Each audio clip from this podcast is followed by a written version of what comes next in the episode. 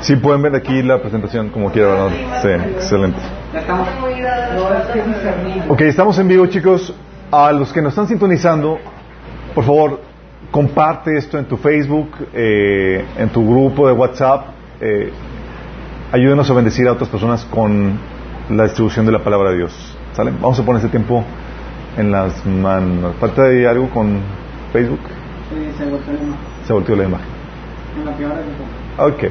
Vamos a poner ese tiempo en las manos de Dios. Amado Padre Celestial, bendito sea Señor. Te alabamos, te bendecimos Señor. Porque tú eres un Dios hermoso, eres bello Señor. Y te manifiestas en medio de la congregación Señor, en medio de la alabanza. Y, amado Padre, queremos pedirte que también te manifiestes en medio de la meditación de tu palabra Señor. Te pedimos Señor que hables a través de mí Padre con contundencia, con claridad, con el poder de tu Espíritu Santo, Señor, y transforme nuestras vidas, Señor. Que podamos aquí salir renovados, Señor, con un mayor entendimiento en cuanto a cómo operas, cómo obras en nuestras vidas, Señor, para que podamos ser discernidos de tu voluntad en ellas. Te lo pedimos en el nombre de Jesús. Amén. Ok, chicos. Ah, sí, cierto, gracias. Ah, ok, vamos a ver un tema que se llama Dios detrás de las circunstancias. Y es un tema que la verdad no quería ver o no pensaba ver, porque se deriva de una temática que ya habíamos platicado, que es una predicación que se llama Dios incógnito. De hecho, ahí les puse el enlace en el, en el estudio, en el outline, que por supuesto ya está publicado. Eh, y ya quería comenzar con el con la serie que queremos que quiero tratar con ustedes, que es muy importante, pero de esas veces que el Señor no te deja en paz y es vamos a hablar de esto, sí. Y resulta que es un tema que lo hemos tratado así por partes aquí, allá y en diferentes temáticas, pero nunca lo he tratado de forma directa, clara y contundente y es muy, muy importante. Y es, vamos a hablar de temática de Dios detrás de las circunstancias. Y van a ver a qué me refiero con esto. Esto es importante, chicos, porque me temo que al momento de estar aconsejando y viendo con, eh, con alguno, platicando con algunos de ustedes y gente fuera de la iglesia que nos ha tocado aconsejar, estamos viviendo la problemática o viendo la problemática de que están padeciendo la misma situación que los israelitas, en donde están resintiéndose contra las personas y contra las circunstancias que están viviendo. Sí. Si te acuerdas de los israelitas, esos, esa nación cabezona, nómada en el desierto, que salió de Egipto, bueno, algo similar estaba pasando con el pueblo de Israel, en donde estaban siendo abrumados por las circunstancias y situaciones que estaban viviendo, y por las personas que veían a su alrededor que posiblemente eran las culpables. Y tú y yo hemos vivido situaciones similares, en donde ves la circunstancia difícil y te abrumas, o te desanimas, o te enojas por lo que estás viviendo, o las personas a tu alrededor, que están permitiendo situaciones o que no te, no te correspondieron como debe ser, o no están siendo fieles con lo que te prometieron, o no te están proveyendo, o te están tratando mal, etcétera, etcétera. ¿Sí? Y uno se empieza a resentir por ese tipo de situaciones, al igual que lo que pasaba con el pueblo de Israel. Con el pueblo de Israel era claro e evidente que Dios los había sacado de, de Egipto. ¿Sí? Los había sacado de Egipto y era Dios el que los estaba enviando al desierto. Era claro, era muy evidente. Y empezaba en el desierto una serie de, problemáticas que eran ordenadas y eran propiciadas por Dios. Una de ellas, por ejemplo, fue la falta de agua. Y los israelitas ven la falta de agua y ¿qué, ven lo, qué es lo primero que ven los israelitas? Los, los israelitas primeros que ven es Moisés y Aarón, nos metieron en este problema. Sí. Es inmediatamente lo que ven, dice en Éxodo 17.3. Pero los israelitas estaban sedientos y murmuraron contra Moisés. ¿Por qué nos sacaste de Egipto? reclamaban. ¿Solo para matarnos de sed a nosotros, a nuestros hijos y a nuestro ganado? Fíjate contra quién se estaban levantando. ¿Contra quién? Contra la persona que ven, contra Moisés. Lo mismo pasa con la falta de comida. Oye, Dios ahí proveyó agua, confirmando que era Dios el que estaba eh, eh, sacándolos de, Egipto y llevándolos por ese desierto. Pero aún así, empezaron a haber situaciones de hambre. Y en Éxodo 16, de 2 al 3, vuelve a suceder la misma situación. Dice, ahí en, el desierto, toda la comunidad murmuró contra, ¿contra Dios? No, contra Moisés y Aarón. ¿Cómo quisiéramos que el Señor nos hubiera quitado la vida en Egipto? les decían los israelitas, allá nos sentábamos en torno a las ollas de carne y comíamos pan hasta saciarnos. Ustedes nos han traído a este territorio para matar de hambre a toda la comunidad. ¿A quién estaban culpando? A Moisés y Aarón. Ustedes son los culpables. ¿Culpaban a Dios? ¿Veían a Dios? No. Sí. Oye, ante los retos de la tierra prometida, oye, que resulta que gigantes y que las ciudades están amuralladas y que ahí son varones de guerra, eh, etcétera, y se empieza a desanimar la gente, ¿y contra quién se quejan? ¿Contra Dios? No, se quejan contra lo que ven.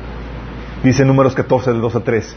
En sus murmuraciones contra Moisés y Aarón, la comunidad decía, ¿cómo quisiéramos haber muerto en Egipto? Fíjate, están murmurando, estaban quejándose contra quién? Moisés y Aarón. No valdría morir en más nos valdría morir en este desierto. ¿Para qué nos ha traído el Señor a esta tierra? Para morir atravesados por la espada y que nuestras esposas y nuestros niños se conviertan en botín de guerra. ¿No sería mejor volvernos a Egipto? Fíjate la situación, estaban quejándose contra Moisés y Aarón. Sí. O la rebelión de Coré. ¿Se acuerdan de la rebelión de Coré? Estaban ya hartos y fastidiados del liderazgo de, de, Moisés y Aarón, porque ellos veían que, que, ellos eran los responsables de la escasez de agua, que ellos eran los responsables de la falta de, de comida, que estuvieran en el desierto. Ellos lo veían a ellos como los responsables. Entonces dijeron, ¿sabes qué? Vamos a rebelarnos. Y se rebelaron contra Moisés. Fíjate lo que dice números 16 del 2 al 3. Dice, ellos provocaron una rebelión contra Moisés junto con otros 250 jefes de, de la comunidad, que eran miembros prominentes de la asamblea. Todos se unieron contra Moisés y Aarón. ¿Contra quién? Moisés y Aarón. Les dijeron, Ustedes han ido demasiado lejos. El Señor santificó a la comunidad entera de Israel y Él está con todos nosotros. ¿Qué derecho tienen ustedes para actuar como si fueran superiores al resto del pueblo del Señor? Pregunta. ¿Quién puso como líder a Moisés? Dios. ¿Quién los llevó ahí? Dios. ¿Y a quiénes veían? ¿Solamente a los israelitas? Solamente a Moisés y Aarón. O la sucesiva escasez de agua. En números 20 del 4 al 5 dice, lo, otra vez los israelitas, ¿por qué trajiste la congregación del pueblo del Señor a este desierto para morir junto con todos nuestros animales? ¿Contra quién se están quejando? Contra los líderes, contra Moisés y Aarón. ¿Por qué nos obligaste a salir de Egipto y nos trajiste a ese terrible lugar? Esta tierra no tiene grano, ni higos, ni uvas, ni granadas, ni agua para beber. Fíjate la, queja. La queja era contra Moisés y Aarón por, porque ellos estaban dirigiendo la nación a ese lugar. Pero ¿quién realmente estaba dirigiéndolos? Era Dios. ¿Sí? O en, el largo recorrido del desierto. Estaban ya años eh, eh, viajando por el desierto y en números 21.5 vuelven a quejarse. Dice, ¿para qué nos trajeron ustedes de Egipto a morir en este desierto? Aquí no hay pan ni agua y estamos hartos de esta pésima comida. Hablando del maná. Imagínate. Se estaban quejando contra Moisés y Aarón. Y el problema, chicos, no era Moisés, no era Aarón, no era el desierto, era Dios.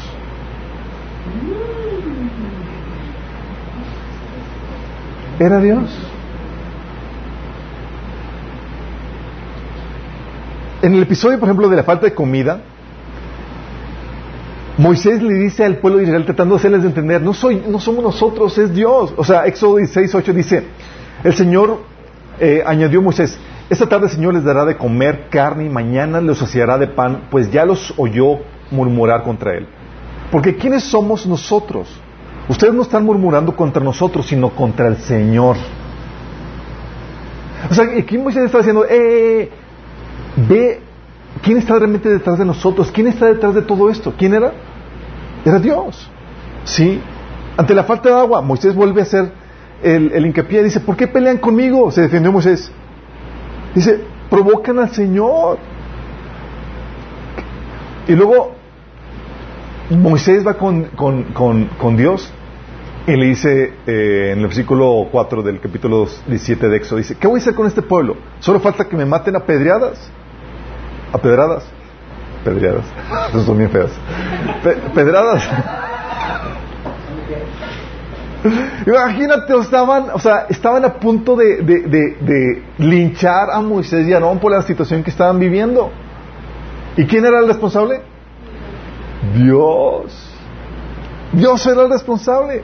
Oye, ante la rebelión de, de Coré, dice números 16, 11, en realidad es contra el Señor que tú y tus seguidores se rebelan. Pues ¿quién es Aarón para que se quejen de él?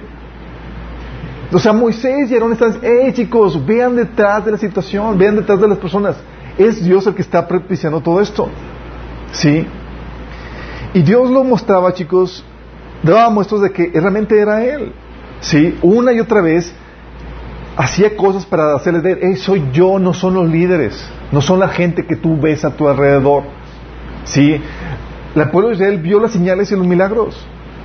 De que, oye, la luna de, eh, la columna de fuego, la luna, digo, la, la columna de, de nube en el, durante el día para resguardarlos del calor, en la comida del cielo, el abrir el mar rojo, las plagas. O sea, ellos podían ver que era quién, era Dios.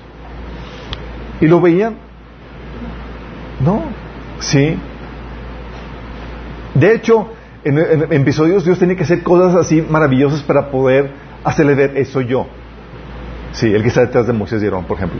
Sí, ¿te acuerdan cuando hizo florecer el, el- bastón de, de Aarón? Sí, como que todos pusieron los bastones de los líderes y solamente el bastón de Aarón que, que volvió a florecer. Era Dios el que estaba haciéndole ver, hey, soy yo el que está detrás de esto. Haciéndoles ver, dándole un vislumbre de, no vea las circunstancias, no veas a las personas, ven a mí. Sí, pero no lo vieron. Vivían por vista y no por fe. Y lamentablemente, chicos, así pasa con nosotros. Y me he topado que en estas en las pláticas que he tenido con algunos de ustedes y con otra gente eh, de, otras partes, están batallando con la misma problemática que el pueblo Israel estaba batallando. O sea, ven a veces la mano de Dios claramente que los toma para llevarlos a la situación, por ejemplo, en la que están viviendo. Sí. Oye, ven eh, que era Dios el que propició la relación para que se casaran, por ejemplo. Y por las situaciones y cómo Dios movió las cosas, saben que fue Dios. Y luego empiezan las problemáticas. O sea, así como el pueblo de Israel, saben que Dios los sacó de- pueblo de Egipto. Pero empieza el hambre, empiezan las, problemáticas y es, ¿y qué ven? Ven como responsable al cónyuge que le está haciendo la vida de cuadritos. Y no ven a Dios. ¿Sí me explico? Yo recuerdo la situación cuando estaba en, Michigan. O sea, yo vi cómo Dios hizo eh, el milagro de provisión y todo para que yo fuera a estudiar un año en extranjero. Abrió todo así. Y algo que podías asegurar era, era Dios el que me llevó allá. Pero hasta ahí llegó mi fe. Cuando estaba allá, las problemáticas empezaron a, surgir. ¿Y sabes yo quién veía? A la gente que yo me estaba resintiendo contra la gente que me estaba maltratando. Porque yo dejé de ver a Dios. Sí. O sea, viste cómo, por algunos bien, vieron, cómo Dios los unió en matrimonio. Y luego no, luego no se explican por qué están viviendo un infierno. Cuando es Dios el que está detrás de ello. O viste la liberación de Dios para tu vida, en tu proceso que estabas viviendo. Y luego no te explicas por qué hay problemas de, de, de diversa índole como relacionales o de escasez. Dices, Señor, pero tú me liberaste ahora porque estoy viviendo este tipo de problemáticas. Sí. O viste la provisión milagrosa y luego llegas a un proceso donde, Señor, no hay nada de recursos, no hay agua, no hay alimento. Sí.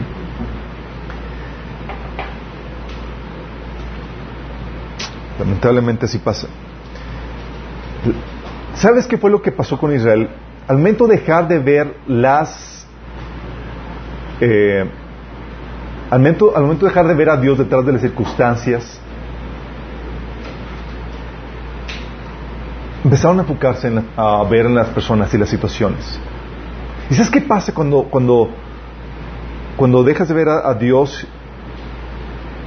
detrás de las circunstancias? No disiernes sus propósitos. No los disiernes. Oye, había un propósito para que Dios los pasara por un proceso de, de- escasez, de, de momento de, de sed o, o los atara con el maná. Había un propósito. Claro que había un propósito. ¿Lo vieron ellos? No, que vieron ellos a las personas que le estaban haciendo la vida de cuadritos. ¿Sí me explico? Fíjate lo que dice Dios en cuanto a su propósito. Y, y conste, su propósito, aunque incómodo, era para bien. El propósito viene en Deuteronomio 8, del 2 al 16. Fíjate bien lo que dice.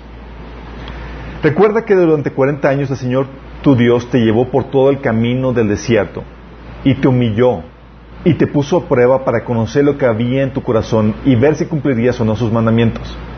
Primer propósito. Te humilló y te puso prueba para qué?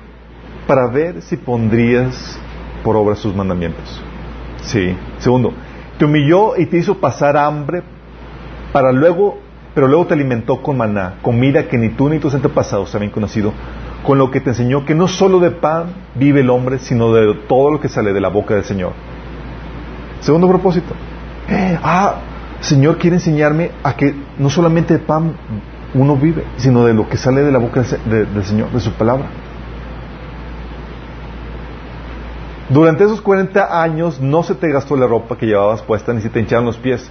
Reconoce en tu corazón que así como un padre disciplina a su hijo, también el Señor tu Dios te disciplina a ti. El Señor te guió a través del vasto y horrible desierto, esa tierra reseca y sedienta, llena de serpientes venenosas y escorpiones. Te dio el agua que hizo brotar de la más dura roca. En el desierto te alimentó con maná, comida que jamás conocieron tus antepasados. Así te humilló y te puso prueba para que a fin de cuentas te fuera bien. ¿Para qué? Para que te fuera bien. Y pregunta, chicos, ¿discernieron los israelitas el propósito de Dios detrás de las circunstancias que estaban viviendo? ¿Discernieron el propósito de Dios? Aquí Dios está diciendo, oye, el propósito por el cual te llevé en el desierto era para probar si realmente ibas a obedecer o no para enseñar, darte enseñanzas espirituales de que no solamente pan vive el hombre, sino de toda palabra que sale de la boca del Señor. Para probarte si eres fiel, para poderte hacer bien a la postre. ¿Sí? Y los israelitas perdieron de vista el propósito de Dios para la situación que estaban viviendo. ¿Y qué crees? Así pasa con nosotros, chicos. Así pasa con nosotros. O sea, los israelitas, por, por no ver a Dios detrás de las circunstancias, perdieron de vista el propósito de Dios para esas circunstancias. ¿Sí? Lo único que veían, lo único que veían es que no estaban viviendo su ideal y, culpaban al que veían. Número 16 del 13 al 14, fíjate lo que dice. No te basta que nos sacaste de Egipto a una tierra donde, a una tierra donde fluye la leche y la miel para matarnos aquí en el desierto y además ahora nos tratas como tus súbditos. Es más, no nos has llevado a una tierra donde fluye la leche y la miel, ni nos has dado una nueva patria con campos ni viñedos. O sea, ¿qué veían los israelitas? Veían a los israelitas, a estos tipos, como los responsables de su miseria. ¿Y eran ellos responsables? ¿Quién era? Dios era el responsable de su miseria. ¿Sí vamos entendiendo? Y ellos estaban resentidos porque no estaban viviendo su ideal estaban culpando a quien sí veía. Y lo mismo pasa con nosotros, chicos. Tú ves que alguien te frustra tu ideal y a quién culpas. A la gente que ves. No es que mi papá, no es que mi hermano, no es que mi... Eh, eh, eh, eh, eh. Y es Dios detrás de eso. Pero como no ves a Dios, no ves sus propósitos. Y por causa de hecho, como no veían como lo único que veían es que, estaban, que no estaban viviendo su ideal y culpaban al que sí veían, porque no veían a Dios detrás de eso, se amargaban la vida por ello. Un episodio donde estaban los israelitas. La situación es patética, pero se asemeja mucho a lo que vivimos muchos de nosotros, chicos. Número 11, del 4 al 10, dice: Al populecho que iba con ellos le vino un apetito voraz, y también los israelitas volvieron a llorar y dijeron: ¿Quién nos diera carne? ¿Cómo echamos de menos los pescados que comíamos gratis en Egipto? También comíamos pepinos y melones, puerros y cebollas y ajos. Pero ahora tenemos reseca la garganta y no vemos nada, nada que no sea este maná. O sea, estaban viendo y dice, ya estamos hartos fastidiados de maná. ¿Y luego sabes qué, qué hicieron? Versículo 10 dice, Moisés escuchó que las familias del pueblo lloraban cada una a la entrada de su tienda. ¿Te imaginas? Todas llorando por su situación miserable fuera de sus tiendas. Dice, con lo cual hacían que la ira del Señor se extendiera, se encendiera en extremo. ¿Estás consciente? Ellos estaban frustrados porque estaban amargados, llorando, lloriqueando porque los que no estamos tenemos esta situación, no estaban viendo el propósito de Dios, estaban viendo la situación de inclemencia que estaba permitiendo Dios en sus vidas. ¿Y culpaban a quién? Moisés. ¿Vieron? Culpaban a las personas que veían. ¿Sí? Su falta de discernimiento Su falta de discernimiento, chicos, les ocasionó juicio y castigo. Por no ver a Dios detrás de las circunstancias, les vino juicio y castigo. Su falta de discernimiento, chicos, lejos de ayudarles a cumplir el propósito de Dios para sus vidas, solo les trajo más juicio y más castigo. Fíjate lo que pasó. Por ejemplo, en el caso de, de de cuando se empezaron a quejar porque estaban hartos y fastidiados de la larga travesía en el desierto. Ahí se, quejan. ¿No se alinean a mis propósitos? Órale, serpientes. Y serpientes venenosas.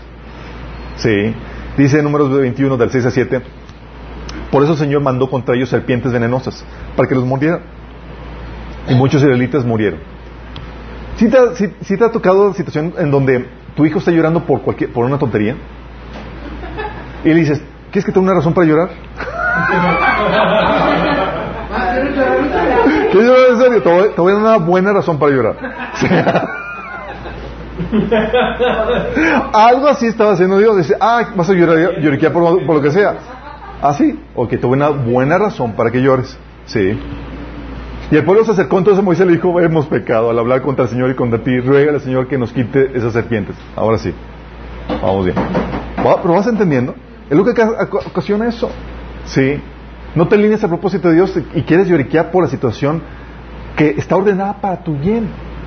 Tal vez incómoda, pero ordenada para tu bien. ¿Quieres lloriquear por eso? O que te va a dar Dios una buena razón para lloriquear. Número 16 del 3 al, 5, es otro episodio. ¿Dios qué hizo? Abrió la tierra, hizo que se lo comieran a los, a los, a los rebeldes.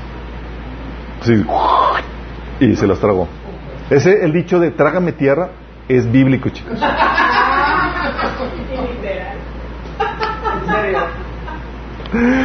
Y no solamente cayó, se lo tragó la tierra, sino cayó fuego, eh, los consumió, eh, vino fuego del Señor y los consumió. Dice, por ejemplo, número 16 del, 3, del 32 al 35.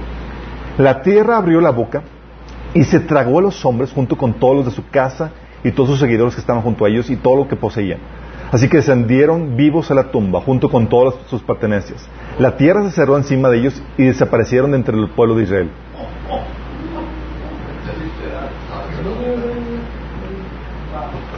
Y toda la gente que lo rodeaba huyó cuando ellos oyeron sus gritos. La tierra nos tragará a nosotros también, exclamaron. Estaban imaginando, pues sí, tremendo espectáculo. Sí.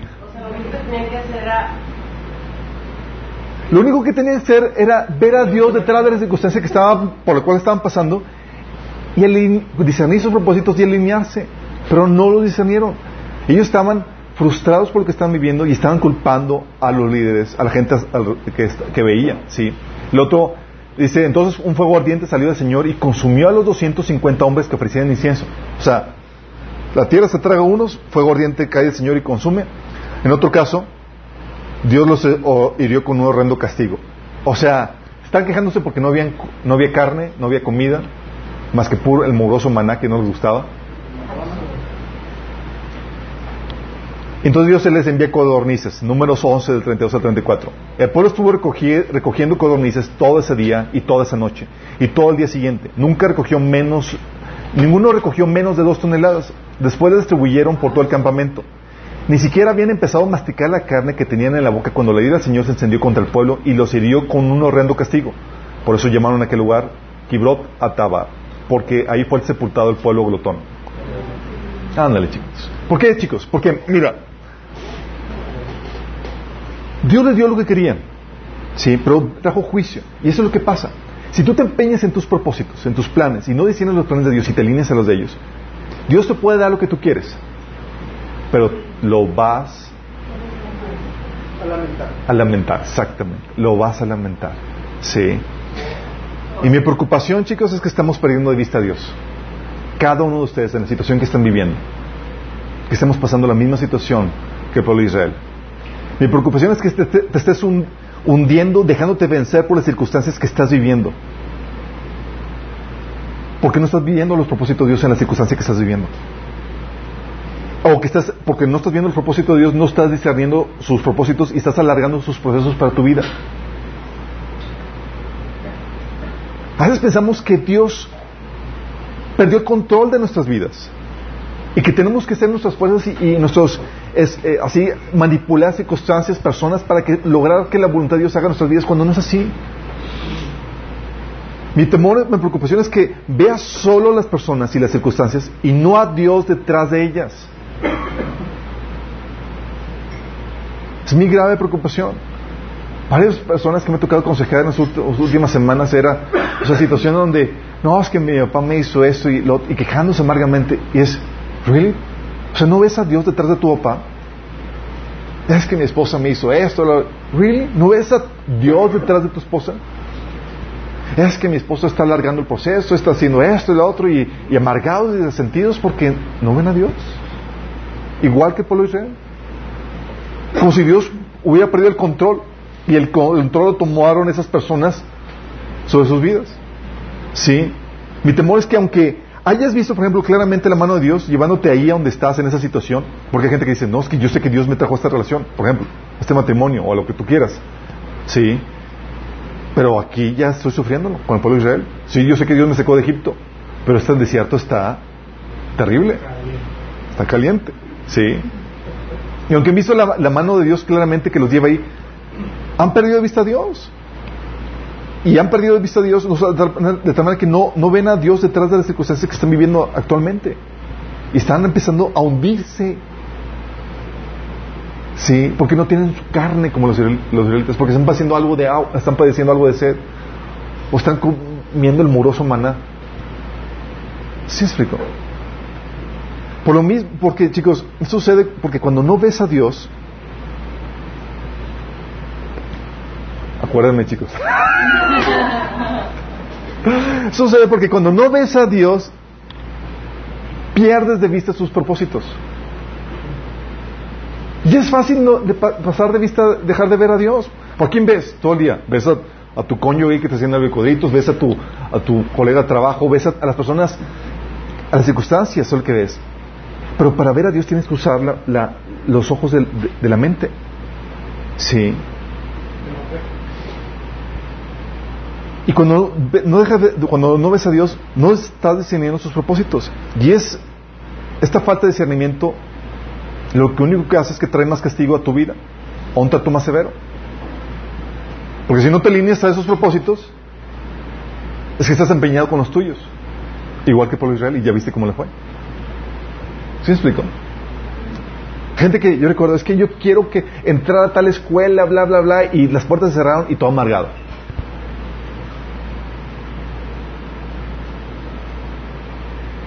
Y le digo, "Really? O sea, tan fácil pierdes de vista a Dios. O sea, tú ves a Dios paniqueado porque no entraste a la escuela que tú querías. Tú ves a Dios así histérico porque tus propósitos se echaron a perder.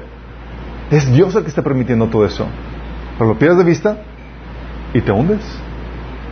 Te hundes. Sí. Y cuando no te, empe- te empeñas y demás y tratas de manipular personas, circunstancias, situaciones y demás, y lo que viene Dios, a de Dios es castigo. Sí. Recuerda, recuerda, recuerda. Si pierdes de vista a Dios detrás de las circunstancias, perderás de vista sus propósitos. Y si pierdes de vista sus propósitos, te resentirás contra lo que ves. ¿Me explico?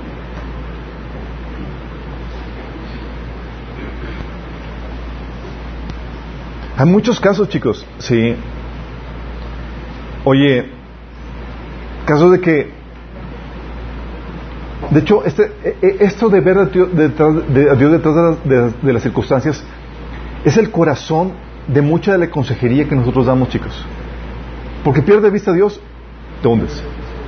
Gente que, que llega, nos ha tocado en estas últimas semanas, como les he estado diciendo, personas que llegan conmigo, es que mi esposo no cambia, me está haciendo la vida de cuadritos. Y el sentido contra su esposo. Y es, ¿y dónde dejas a Dios? O sea, ¿piensas que Dios ya perdió, perdió control de tu vida? ¿No ves solo el propósito de Dios para lo que estás viviendo? No es que mi esposa me humilló y no me valora y, solamente me menosprecia y me cuestiona constantemente. Y el sentido contra la esposa. Yo platicando con una persona así, dije, porque algo que, el Señor te lleva es allá no ver a las personas en las circunstancias. Inmediatamente ves a Dios detrás de eso. Y ves sus propósitos. La persona toda abatida por lo que estaba viendo y digo, wow, qué genial. Y él, ¿por qué? Porque ya vi a Dios y ya vi el propósito de esa situación. Y él se lo explico. Y él, ah, sí, ¿verdad? O situaciones donde, eh, oye, es que Dios no me sana y, estoy con puros achaques y demás. Y pierden de vista a Dios y están nada más con la cuestión física, nada más, cuando es un asunto donde Dios está tratando cosas en nuestras vidas, sí. O están alargando el trato. O hermanos, me ha tocado hermanos en la fe que están pasando rachas de pobreza y de humillación tremendas en sus vidas. Y, y, nunca voltean a ver qué Dios está queriendo hacer con sus vidas. Al contrario, resentidos por lo que están viviendo. Sí. Y luego se resienten por qué Dios permitió esta enfermedad o por qué permitió esta crisis en mi matrimonio, por qué permitió que mi hermano y mi familia se enojaran contra mí y bla, bla, bla. Por eso a mí me tachan de loco de que me salen con una, una tribulación y yo, wow, qué genial. Y Dios, ¿qué, qué, qué? ¿Por qué? Porque, es una, porque ves el propósito de Dios. Si ves a las personas, te vas a hundir. Si ves a Dios, ok, Señor, ¿qué estás tramando? ¿Qué te trae, Señor? Sí, es verdad. ¿Por qué, chicos? Porque los maduros siempre ven a Dios detrás de las circunstancias que están viviendo. Moisés, por ejemplo, famosa frase de Moisés, dice Hebreos 11:27, por la fe dejó a Egipto, no temiendo la ira del rey, porque se sostuvo como viendo al invisible. ¿Cómo ves al invisible, chicos? ¿Cómo ves? ¿Unos lentes especiales? ¿Cómo ves al invisible? Ves a Dios detrás de las circunstancias con los ojos de la fe. ¿Sí? Y Moisés dice, se sostuvo en medio de la crisis de la, de posesión porque estaba viendo a Dios detrás de las circunstancias. Sí. David, ¿sabes por qué no se rebeló contra la autoridad? No se rebeló contra la autoridad porque él veía a Dios que estaba a cargo de ella. Una vez que tuvo la oportunidad de matarlo, dijo, no, no, no, dijo, paró David a sus, a sus siervos, dijo, no David, dijo, no lo mates, porque ¿quién quedará inocente después de atacar al ungido de Dios? Seguro el Señor herirá a Saúl algún día o morirá de viejo en batalla. O sea, diciendo, Dios está a cargo y Él se va a hacer cargo de él. Fíjate lo que estaba viendo. Sí. Pierdes de vista a Dios y ¿qué haces? Pues aquí yo mero. Sí. Dice, el Señor me libre de que mate al que Él que ha ungido, pero toma tu lanza y jarra de agua que está junto a su cabeza y luego vámonos de aquí. O tampoco se resintió contra los que lo estaban maltratando. ¿Se acuerdan cuando huyó de, Absalón, de, Jerusalén, porque Absalón lo estaba persiguiendo? Iban en camino en la huida, saliendo de Jerusalén, y una persona se levanta a insultarlo. Y fíjate la, respuesta de, David en 2 Samuel 16, del 9 al 10. Dice, ¿Cómo es posible que este perro muerto, dice uno de sus oficiales a David, dice, le dice a David, ¿cómo es posible que este perro muerto, que está hablando de Simei, el que lo está insultando, maldiga a mi señor el rey? Exclamó Abisaí, el hijo de Sarbia. Déjame ir y cortarle la cabeza. Dame tantito, ándale. Fíjate lo que hizo el hijo David. No, dijo el rey. ¿Quién les pidió su opinión a ustedes, los hijos de Sarbia? Si el Señor le dijo que me maldijera, ¿quiénes son ustedes para tenerlo? Vóytelas. Vóytelas. ¿Estás consciente? O sea, ¿a quién vio David? A Dios. Es que me, me cuestiona, es que me insulta. ¿Ya viste a Dios? O José. Vio que sus enemigos eran usados para los propósitos de Dios.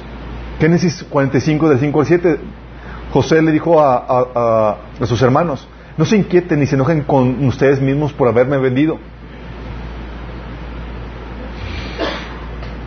Tú y yo hubiéramos hecho una venganza sutil si yo ya vendí todas sus propiedades van a ser mis esclavos. Pero no. Dice, fue Dios quien me envió a este lugar antes que ustedes, a fin de preservarles la vida. El hambre que ha azotado la tierra en estos dos últimos años, Dios durará otros cinco años más y no habrá ni siembra ni ciega. Dios me hizo llegar antes de que ustedes, antes, antes que ustedes, para salvarles la vida a ustedes y a sus familias y preservar la vida de muchos más. ¿Vio a sus hermanos? No, vio a Dios detrás de sus hermanos. Jesús, chicos, es experto Jesús en esto. Le sacó provecho a los que lo traicionaban. Tú y yo estaríamos, ah, me traicionó. Siendo la piti party a todo lo que da. Sí. Mateo 26, del 26-23 dice Jesús, uno de ustedes que acaba de comer este plato conmigo me traicionará. Pues el Hijo del Hombre tiene que morir tal como lo declaran las Escrituras hace mucho tiempo. Fíjate lo que dice, me va a traicionar y lo paró no, dijo, no, de hecho tiene que suceder porque es, es la voluntad de Dios para mi vida, como está escrito. Dice, pero qué terrible será para el que lo traiciona. Para ese hombre sería mucho mejor no haber nacido. Ah, eso, o sea, tu traición va a ser tal propósito para mí, ah, pero a ti te va a cargar el payaso. Pocas palabras. Sí. Y le sacó provecho esa traición, chicos. No la paró. De hecho, le dijo a Judas, lo que vas a hacer, hazlo pronto. Le dijo directamente. Le dijo, o sea, lo que, el mal que quieres contra mí, apresúrate, que yo me urge cumplir mi propósito. ¿Tú le dices eso? Qué fuerza. Sí. Tú y yo estaríamos, Juditas, no hagas eso. Pero ¿qué veía Dios, chicos? Veía, veía, Jesús veía a Dios detrás de, las circunstancias y veía los propósitos de Dios para esas circunstancias. Decía, es necesario que suceda. ¿Sí vas viendo? ¿Vas entendiendo? O a sus opositores. ¿Se acuerdas cuando llegó la posesión con los, los, este, los soldados y todo? ¿Sí? Y llegan a apresarlo. Y sus discípulos llegan a defenderlo. Y muy mala puntería. Iban a matar, iban a matar a uno de los soldados y lo único que alcanzó fue la oreja. Sí. Y el Señor ahí tiene que ponerle la oreja otra vez. Sí. Era de noche, se tuvo que haberse fijado cómo caerle bien la oreja, no al revés ahí. Primer trasplante de oreja. Pero Jesús le dice, ¿crees que no, le dice Pedro, ¿crees que no puedo pedirle acudir a mi Padre y al instante pondría a mi disposición más de 12 batallones de ángeles? Pero entonces, ¿cómo se cumplirían las escrituras que dicen que así tiene que suceder? O sea, Pedro, estoy utilizando a esos tipos para cumplir mi propósito. No me interrumpas esto. No estorbes. A veces queremos estorbar a la gente, no es que está sufriendo. A veces es Dios el que está detrás de eso.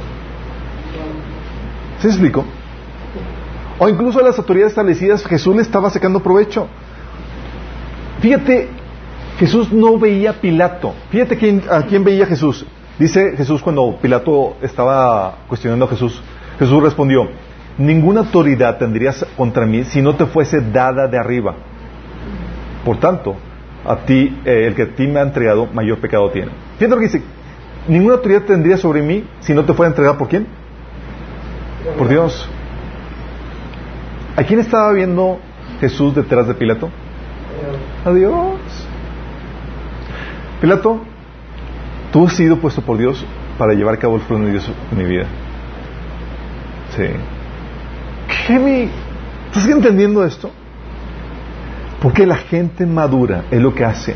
No ve a las personas, no ve a las circunstancias, ve a Dios detrás de ellas. Sí. Aún, ¿sabes? Le sacó provecho a los demonios Jesús. Es genial, es genial, me fascina cómo hace esto Jesús. Dice Jesús. Dice 1 Corintios 2 del 7 al 8. Dice Pablo, más bien exponemos el misterio de la sabiduría de Dios, una sabiduría que ha estado escondida y que Dios ha destinado para nuestra gloria desde la eternidad. Ninguno de los gobernantes de este mundo, ¿quiénes son los gobernantes de este mundo? Los principados y potestades y huestes de maldad. ¿Sí?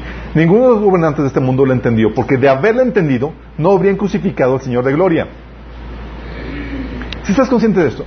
O sea, él, Jesús estaba sacándole provecho a Satanás y sus huestes de maldad, chicos. Pregunta, ¿Jesús veía a Satanás y sus huestes de maldad? No. ¿A quién veía detrás de Satanás y sus huestes de maldad? A Dios. Y le sacó provecho. De hecho, hay gente que se siente abrumada porque los ataques de Satanás y demás, y pierden de vista a Dios. ¿Y quién está detrás de Satanás? Mira, algo que vemos en, varios talleres es que la única razón por la cual Satanás sigue libre es porque Dios le saca provecho. Pero a perdemos de vista a Dios y nada más vemos a Satanás y nos amedrentamos a todo lo que da. ¡Ah! Imagínate Jesús, no más he visto a Satanás. Es que siento una opresión y el enemigo va a venir contra mí, me va a querer matar. Y... ¿Te imaginas Jesús? Estaba angustiado por la situación de sufrimiento que iba a vivir, sí. Pero sabía que era la voluntad de Dios. Cuando supo que era, ya está confirmada que era la voluntad de Dios, para esto he venido. Sí. Pero qué fuerte. Te estaba sacando provecho el enemigo. Eso me recuerda al, sueño que les había dicho que, teníamos, que estábamos varios de nosotros en la, en la, en una especie de, eh, especie de, parque, pero estaba, estaba con una reja y afuera del parque había osos y animales salvajes asemejando al, enemigo. Y estábamos, estábamos resguardados porque había, estaba, había una reja, ¿sí? Entonces estábamos seguros. Pero en eso, ¿se acuerdan que les platiqué? Apareció un monstruo en, medio de, de, donde estábamos. Y, y ese monstruo parecía como que de una, así, una mezcla de, sangre y de, y de, carne y demás. Y se hace, una y me agarra del, del cuello. ¿Se, ¿sí, ¿Se acuerdan que les platiqué? Me agarra el cuello y que, y que lo veo y digo, ah, es espagueti. Y que le doy una mordida. y cuando le doy una mordida, el demonio ese pone la cara de espanto. Así que, es ese tipo que, que le pasa. ¿Por qué? Porque cuando ves a Dios detrás de eso, ¿sí?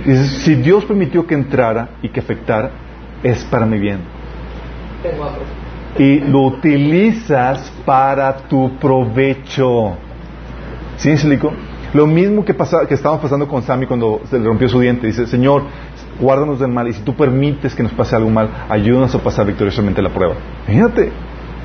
O sea, sería, si me permites, Señor, es porque va a ser para su bien. Porque ¿quién está viendo? ¿A Satanás? No, está viendo a Dios detrás de las circunstancias, detrás de los personajes que te están afectando.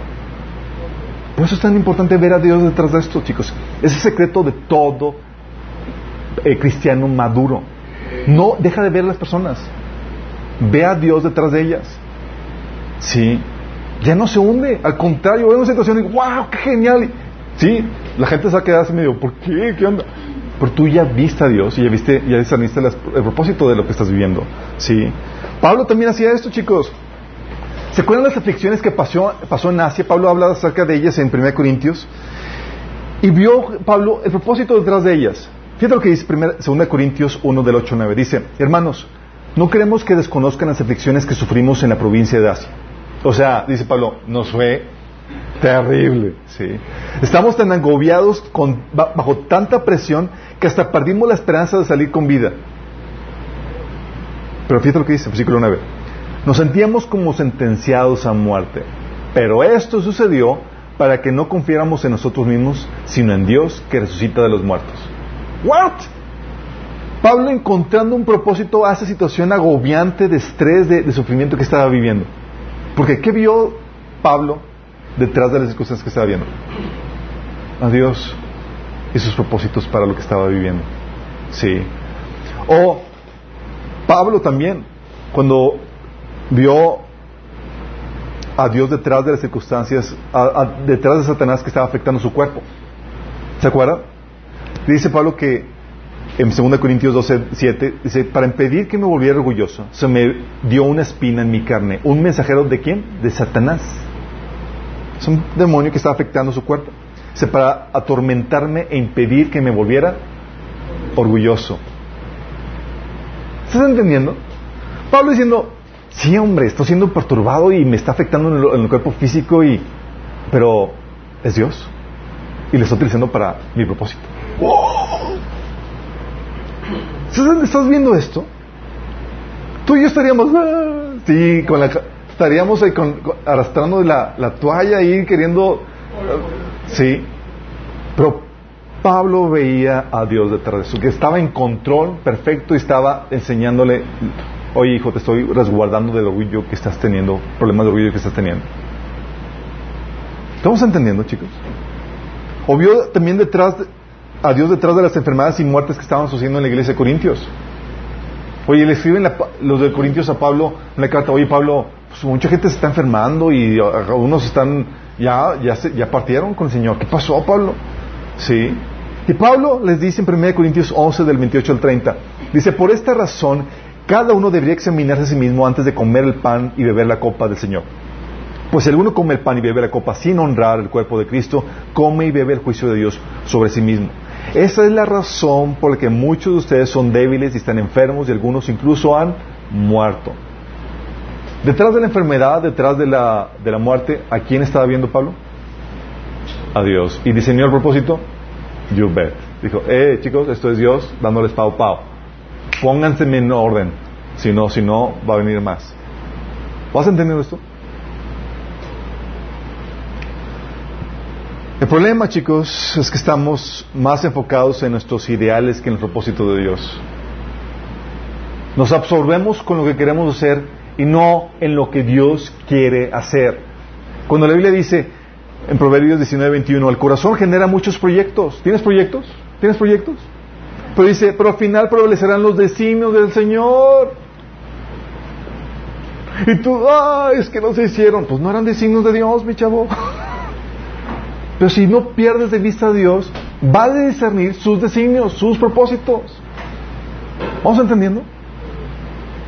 O sea, y a veces, chicos, creemos que, la, que, que nuestros ideales son la voluntad de Dios.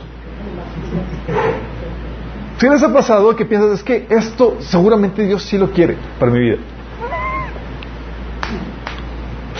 Sí, y, creemos que cuando alguien bloquea eso y frustra eso, está frustrando, frustrando la voluntad de Dios. Yo recuerdo esa situación cuando estaba, estaba empeñado con una relación con una chica, eh, la primera novia que tuve, y mi papá no quería.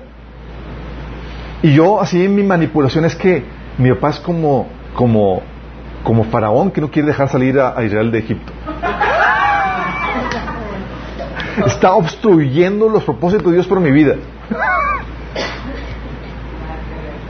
Sí, la verdad, así lo manejaba. Sí, yo estaba seguro de que mis pro- proyectos eran la voluntad de Dios, mis ideales. Y cualquiera que los bloqueaban estaban realmente frustrando la voluntad de Dios para mi vida. Sí. Cuando Isaías 46 dice, 46.10 dice, todos mis planes se cumplirán, porque yo hago todo lo que deseo. En pocas palabras, a Dios nadie le frustra nada. ¿Sí me explicó? Dios no está en el cielo como que, ay, hijito, todos los planes que tenía para ti frustrados porque tal persona no te hizo esto o aquello. Y a veces sí tratamos a veces tratamos eso. Y tú sí, ¿verdad que sí, Señor? Sí, ya, soy miserable. Es verdad. Sí. Mira, si algo se frustra, es que no era voluntad de Dios. Sí, para ti. Sí. Hay cosas que, que hay ideales de Dios que Dios quiere que se hagan. Su obediencia se, se, se frustra, sí. Pero para tu vida, lo único que puede frustrar los planes de Dios eres tú, no la gente alrededor. Sí. No puedes culpar a Dios de eso. La realidad, chicos, es que no queremos saber, no queremos ver a, Dios detrás de las circunstancias muchas veces porque simplemente no queremos aceptar su voluntad, porque no es agradable. Es que soy, soy hija de Dios y, Dios no puede permitir que me traten así. Yo, ¿Quieres que te platique lo que trataron al hijo de Dios? es que a gente que me dice, es que Dios no quería que, que frustraran mi boda. ¿Really? No quería que, o es que yo quería entrar a tal o cual escuela, o es que cualquier cosa, chicos. Muchas veces lo que Dios hace, los planes de Dios se contraponen a tu naturaleza pecaminosa, lo que vimos la sesión pasada. Sí. Y duele, duele en la carne. Duele morir a ti mismo, pero acuérdate que es un requisito continuo Señor para tu vida. Dios dijo que si quieres seguirlo tienes que negarte a qué? A ti mismo. O sea, tienes que estar dispuesto a morir a ti mismo. Sí. Y cuando pensamos eso, chicos, pensamos que Dios perdió el control de nuestra vida. Sí, alguien, ya la gente a nuestro alrededor frustró los planes, los maravillosos planes de Dios para mi vida. Oh, ¿qué será de mí? Y Mateo 10, del 29 al 31 dice el Señor, ¿no se venden dos gorriones por una monedita? ¿Sí conocen los gorrioncitos, dos pajaritos? Sin embargo, ni uno de ellos caerá en tierra sin que, sin que lo permita el Padre. O sea, ni un pajarillo mugroso cae en tierra sin que Dios lo permita. Y Jesús dice, y todos los discípulos así como, ah, pues no, Dios cuida a los pajaritos, pero a mí sí me deja. No, dice Jesús lo aplica. Dice Jesús, y Él tiene contado a ustedes aún los cabellos de su cabeza. ¿Tú has contado tus cabellos? No. Te reto que lo hagas.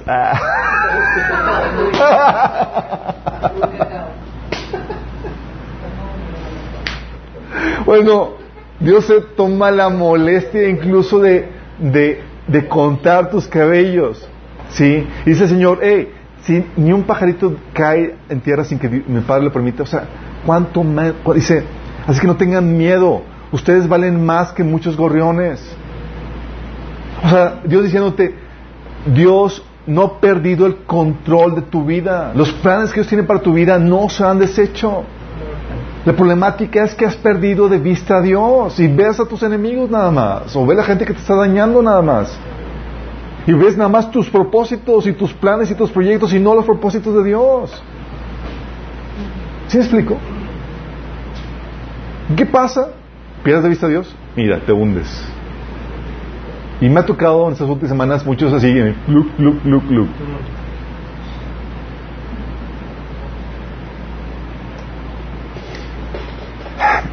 Miren,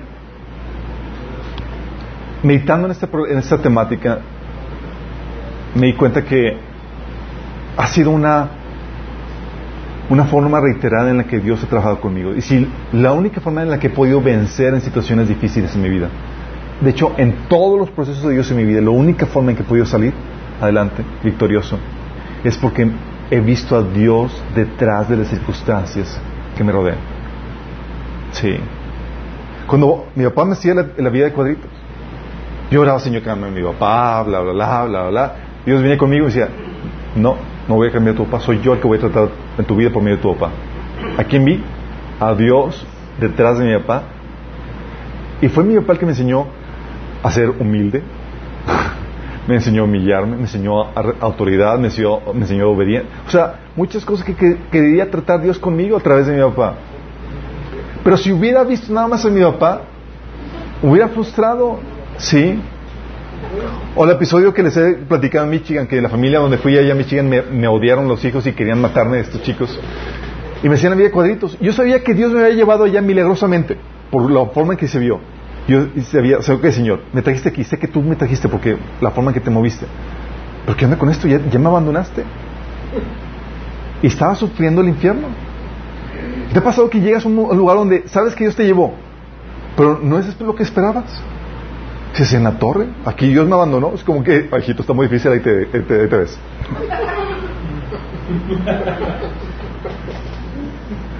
y ahí el Señor decía, hey, viene el Espíritu y dice, ¿no te das cuenta de lo que estoy diciendo? Yo, no, Señor.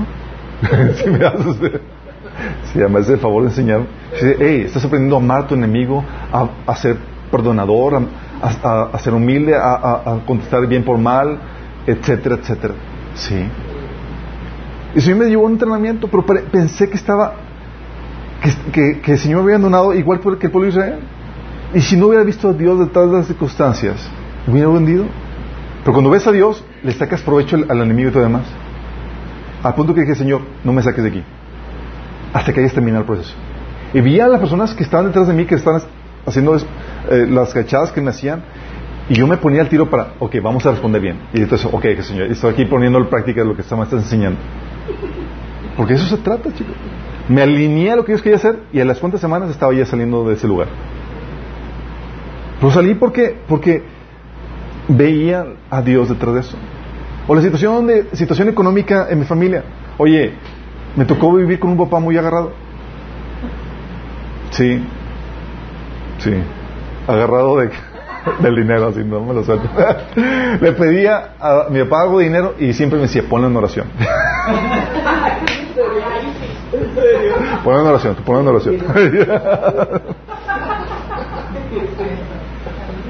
Saludos a mi papá. Eh, pero era, era, era, pero para un adolescente, chicos, era muy crítico porque, oye, típico, eh, estás en la época donde sales a muchas partes, al cine, al boliche y demás, y están los jóvenes que salen, y estás en la etapa donde no trabajas, estás, estás con becas, estás estudiando, y tu papá nomás no tiene un 5. Y es ahí frustrado porque la situación, económica crítica, o sea que no podía disfrutar con mis amigos y, Dios ahí detrás de ello, detrás de las circunstancias, me dice, hey, soy yo. Sí, estoy permitiendo eso para que escribas el libro que tienes que escribir. Yo. Entonces Dios obligándome a esa situación. Pero si no hubiera visto eso a Dios, ¿le hubiese sacado provecho? No. Sí. O la zarandeada que me dio Satanás una vez. Perturbación, así, eh, cosas que estaban sucediendo. Y que Dios permitió para que, para que aprendiera obediencia. Sí. Dios tuvo que enseñarme eso. O los tiempos de, de frustración, los estancamientos de mis proyectos. Yo recuerdo que situaciones donde ya no ves qué más tiene que cambiar. ¿Les ha pasado? No ves qué más cosas estás Señor tratando, pero nomás no avanza tu vida en muchas cuestiones. Ah, ¿qué es ¿Y eso que Señor? Muéstrame qué más, ¿sí? Y el Señor viniendo fiel a mostrar. O el caso, por ejemplo, del caso de la boda. Tuvimos oposición de muchas partes, mi esposa y yo. Y mi esposa estaba paniqueada muchas cosas. Que está seguro, estamos, haciendo bien. Y estaba súper emocionado. Yo, wow, genial. Y no estaba sucediendo nada que yo pensaba, pero, y nada que pensábamos, pero yo estaba, chicos, disfrutándolo de lo, de lo lindo. Sí. Estaba disfrutándolo porque yo veía a Dios detrás de las circunstancias. Yo nomás recuerdo pensaba con Dios, Señor, ¿qué historia estás escribiendo? ¿Y para qué propósito lo quieres hacer? Sí, yo tenía que alentar, a mi esposa porque no veía las personas y todas las cosas que estaban oponiéndose. Y yo la verdad lo estaba disfrutando. Sí. Y, así, con, y así con, con, diferentes situaciones. Oye, recuerdo situaciones donde, donde Dios nos, nos, nos movió de Guadalupe aquí a San Jerónimo. Sí. Oye, el, el, el estrés porque íbamos a convivir ya más cerca con mi familia y demás, lo que el propósito que yo tenía o no, era angustia, angustiante, sí.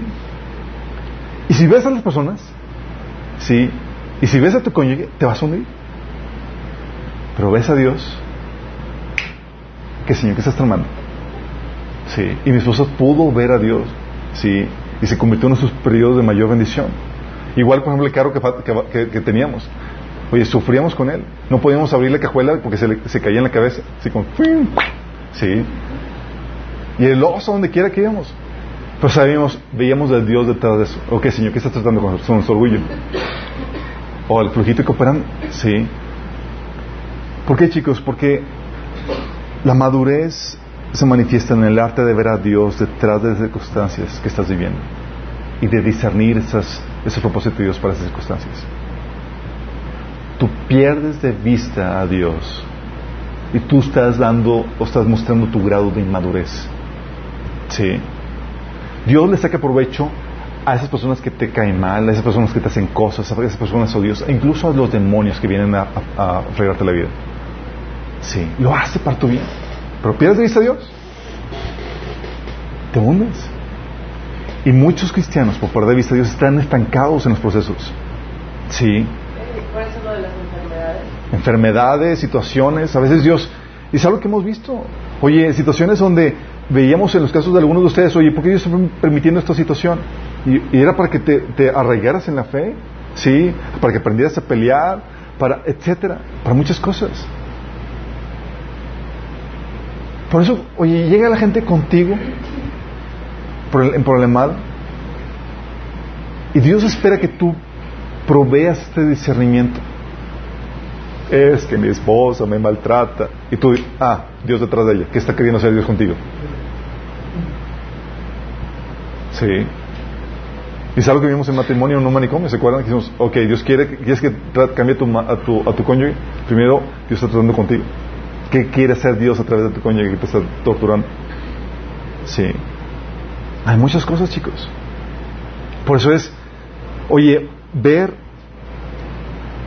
a Dios te permite discernir sus propósitos y emocionarte, ¿sí?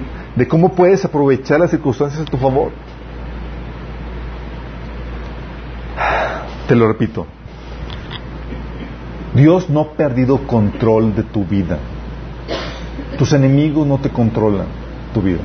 Tu familia no controla tu vida, no está echando para tu vida. Los demonios que te atormentan no están echando para tu vida. Es Dios detrás de ello. Pierdes de vista a Dios, te vas a hundir. Ves a Dios detrás y dices, ¿qué Señor? ¿Qué estás tramando? ¿Por qué no, por qué no haces esto? ¿Por qué no haces lo otro? Y vas a encontrar el propósito detrás de eso. De cómo puedes usarlo para tu bien.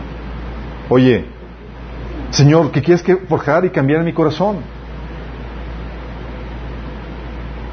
Oye, ¿quieres tratar conmigo? Enseñame humildad. Pues poquito y cooperando y me humillo. Sí. No quiero alargar el proceso. Oye, ¿quieres que aprenda a perdonar? Perdono, Señor, ya, ¿sí? ¿Quieres que aprenda a escuchar, a, escuchar la aprobación tuya antes que la, aprobación del hombre? Por eso me está viniendo mucha desaprobación. ¿Me aplico? Sea, empieza a discernir, oye, ¿qué quieres forjar en mi corazón, Señor? ¿Qué quieres que aprenda? ¿Quieres capacitarme en algo? Te aplicas y te, y te capacitas. Dios tiene un propósito para cada situación que estás viviendo. Oye, ¿qué quieres que ponga en práctica, Señor? A lo mejor Dios tiene la situación que estás viviendo para que pongas en práctica lo que has, lo que has, lo que has aprendido. Y te mantiene ahí hasta que pongas en práctica eso. ¿Sí? O a lo mejor lo está permitiendo para probar algo en tu corazón. Tu fidelidad, tu obediencia, tu fe. ¿Sí? Hay cosas que Dios quiere probar. ¿O qué, Señor? ¿Qué quieres probar? Recuerdo la situación cuando estaba batiendo con los impuestos. Y era tentación de, de, de, de, no pagar y hacerte con la suya. Y era, ok, Señor, no, aquí estás probando esto y no quiero estancarme en este proceso. Voy a saber las cosas como debe ser. Órale. Toma la decisión. No tenía con qué pagar y Dios provee milagrosamente. Pudimos ver la, la, la mano de Dios. Sí. ¿O qué experiencia para mi propósito quieres darme? A veces que Dios permite situaciones que vivas solamente para equiparte para un propósito. Que pases por una situación de tribulación, de dificultad, así como Jesús tuvo que sufrir por nosotros para, para compadecerse y empatizar con nosotros y ser el sumo sacerdote que, que, se identifique con su dolor. A lo mejor Dios puede hacer, quiere hacer algo similar. ¿O qué obra o beneficio eh, Dios está, te permitió en esa situación para, para, para que tú hagas una obra que, que Dios quiere que tú hagas? Sí. A lo mejor Dios te lleva a una situación como me sucedió la, anécdota que les he platicado que me lleva así a, a, Suiza. Yo, Señor, ¿por qué me trajiste allá, aquí? Y era, ok, discerniendo, tratando de ver, ah, para compartir el Evangelio a tal y tal persona. Sí. Estás con la, con la antenita viendo a Dios detrás de las circunstancias. Lo pierdes de vista, igual que Pedro, mi chavo. Viajas de poner la vista en el Señor Glu, glu, glu, glu. Hundido. Sí. ¿O qué peso de gloria eterna quiere añadir Dios en tu vida? Situaciones en nuestra vida donde mi esposo y yo hemos pasado situaciones difíciles, el Señor nos ha dicho, es para tu gloria eterna. Sí. Y estos detalles lo hemos visto a profundidad en el taller de, mente, mente renovada. Sé que esto ya lo saben. Pero quería recordarles esto, chicos. Porque no quiero verlos hundidos. No quiero verlos resentidos con, ni con su papá, ni con su hermano, ni con su cónyuge, ni con nadie. No pueden resentirse. ¿Sí? Porque es Dios detrás de eso. Es que Moisés nos trajo aquí al desierto. ¿Really? es que estamos pasando muchas dificultades, no hay agua, no hay alimentos. Y Moisés es el culpable. ¿Really? ¿Parece vista a Dios? ¿Ya te hundiste? ¿Estás perdiendo todos sus propósitos? Y recuerda lo que vimos, Dios diciéndole a Moisés, hey, los pasé por esto con este y este y este propósito. Y no lo discernieron. Reprobado. Y murieron en el desierto. ¿Quieres salir de la situación? ¿No quieres alargar los procesos de Dios para tu vida? Discierne qué Dios quiere hacer contigo y aplícate. Porque no es casualidad nada de lo que estás viviendo. A Dios no se le ha salido de control tus circunstancias, tus relaciones, tus problemáticas. Nada de lo que estás viviendo. Sí, Jesús aplicó, oye, ¿qué onda con esto? Sí. Oye, a veces donde Dios quiere tratar muchas cosas en nuestro corazón de humillarnos, de, aprender a perdonar, de, de, aprender a salir de la crítica y demás. Pero estamos en Babilonia y luchando y persistiendo por nuestra carnita como los israelitas, es que no hay carne, no hay carne. Y, y el Señor, dame la carne. Y cuando te da la carne, cuando te da lo que quieres, te la lamentas. Sí. Porque no importan tus propósitos, chicos. No importan tus proyectos, lo que tú quieras hacer o no. Es qué quiere ser Dios en esta situación. ¿Qué quiere tratar conmigo? Tallermente no vimos. Lo que Dios quiere hacer es hacerte a la imagen de Cristo. Sí, tu santificación, tu glorificación, tu salvación y las buenas obras que Dios tiene preparado para ti. Eso lo vimos, chicos. No lo pierdas de vista. Lo pierdas de vista, mira, en problemados. Ves a Dios y la gente va a llegar contigo contando sus problemáticas, tú, wow, qué genial. Y te van a quedar con cara de what, como así me pasa con algunos de ustedes. Digo, ¿por qué onda? ¿Por qué? Sí, porque Dios quiere hacer esto, quiere tratar esto. Ya viste que Dios quiere hacer, que está tramando. Y te emocionas y dices, wow, ya encontré el propósito. Y te alineas.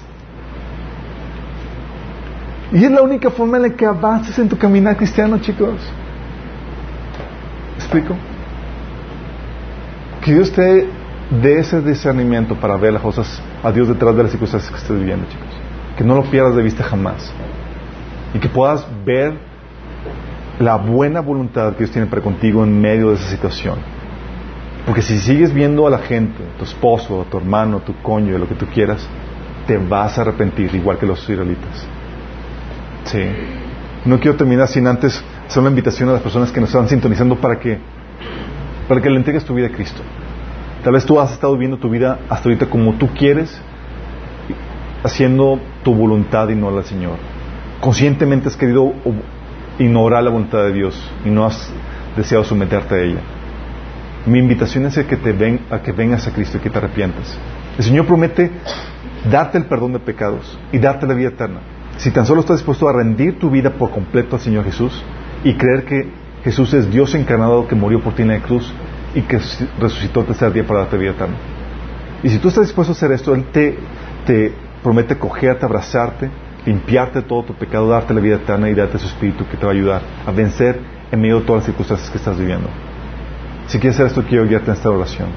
Ahí cierra tus ojos y dile, Señor Jesús, el día de hoy te pido que me perdones por seguir mis propios caminos en los tuyos. De hoy me arrepiento. Te pido que me limpies de toda mi maldad. Yo creo que moriste por mí en la cruz y que resucitaste para el perdón de mis pecados.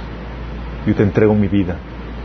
Te invito a que entres y mores dentro de mí, Señor, y que me transformes por completo. Yo creo que eres mi Señor y mi Salvador. Amén. Si hiciste esto genuinamente, se va a manifestar. ¿En qué sentido? Si te arrepentiste, vas a buscar a Dios en su palabra, vas a empezar a leer la Biblia y vas a empezar a congregarte. Tienes mucho que aprender parte de Dios y Dios te, salva y te integra a una familia que es el cuerpo de Cristo. Entonces busca una iglesia cerca de tu casa, si no, contáctanos y te ayudemos a, a encontrar una. A todos los demás chicos, ¿cuántos hundidos hay todavía? ¿Cuántos resentidos con las cosas que están viviendo a su alrededor? ¿Cuántos amedrentados todavía por Satanás están viviendo? En vez de sacarle provecho. Parece Satanás te estaba agarrando y tú en vez de darle la mordida para sacarle provecho, estás toda amedrentado, pensando que, pensando que Dios ya perdió el control de, de tu vida. Vamos a orar, que el Señor nos saque de esta situación.